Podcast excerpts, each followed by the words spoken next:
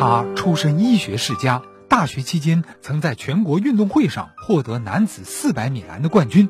非典肆虐期间，他说：“把最重的病人送到我这儿来。”北京的新闻发布会上，他的大胆直言扭转了非典的事态。武汉疫情爆发，他第一个说：“新冠病毒人传人，让大家不要去武汉。”而自己却不顾高龄逆行武汉。他以战士的勇敢无畏，以院士的铮铮风骨，以悬壶济世的医者仁心，挺身而出。请听老林说旧闻：大医无畏终南山。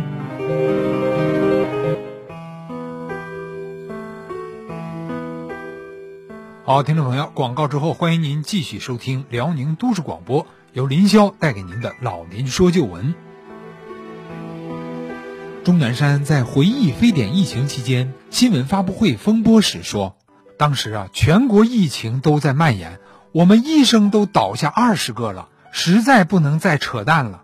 非典是疫情，社会上的谣言和恐慌则是另一场疫情。现在回头看，后者的破坏力更大呀。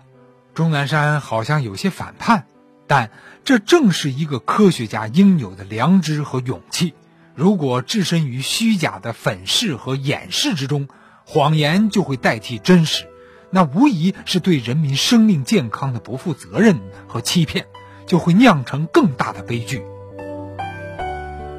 在钟南山的指挥下，呼延所率先摸索出一套有效的防治非典方案，积极倡导国际大协作，组织了广东省 SARS 防治研究，创建了合理使用皮质激素、合理使用无创通气、合理治疗并发症等方法来治疗危重的 SARS 患者，获得了百分之九十六点二的国际最高存活率。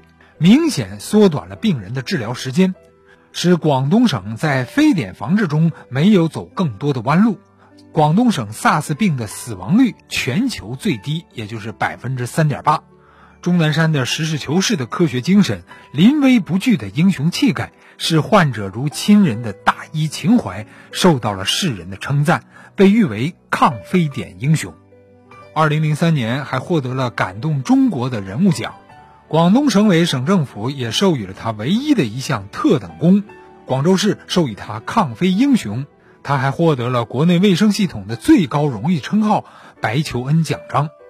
而在北京的那场新闻发布会九天之后，卫生部部长张文康和北京市市长孟学农因为处置非典疫情不力，双双被免职。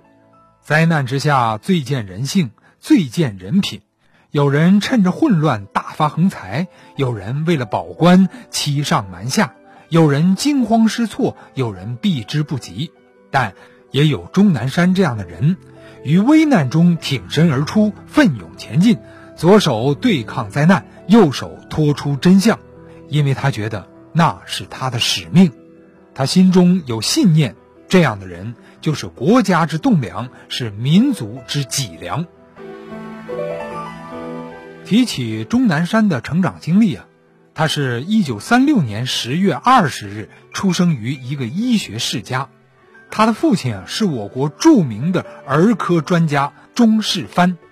钟世藩老先生呢是早年以优异的成绩毕业于协和医科大学，后来又留洋海外多年，学成归国。钟南山的母亲廖月琴也是毕业于协和高级护理专业的。是广东省肿瘤医院的创始人之一，因为钟南山的出生地是南京的中山以南，所以呢，父亲为他取名南山。钟南山小的时候啊，活泼聪慧，因为家庭耳濡目染，渐渐对医学有了兴趣。他父亲的特长呢，是从事乙型脑炎病毒的培养和分离的研究。在二十世纪五十年代。他的科研题目啊，就是小鼠胚胎培养病毒。民国时期科研经费比较匮乏，所以呢，他用自己的薪水买来了小白鼠，在书房里啊做起了实验。以后每天放学回家，钟南山总爱到父亲的房屋里逗小白鼠玩。父亲觉得熟悉小白鼠的习性、生理和机能，对于儿子学医学是很有好处的。他与钟南山商量。要他帮助自己照看小白鼠，尽管鼠窝里总散发着一股臭味儿，钟南山还是乐呵呵地接受了这一开心的任务，成了最称职的白鼠饲养员。钟南山开始逐步地了解到一些最基础的医学知识，并在照看小白鼠的过程中，不知不觉地锻炼了观察力、耐心力和责任心。小钟南山在儿童时代还经常去医院，眼见父亲全心全意的医治救人。那时他的家里也经常会有家长带着孩子来看病。孩子康复之后，家长高兴，他父亲也很开心。好了一段广告之后，欢迎您继续收听。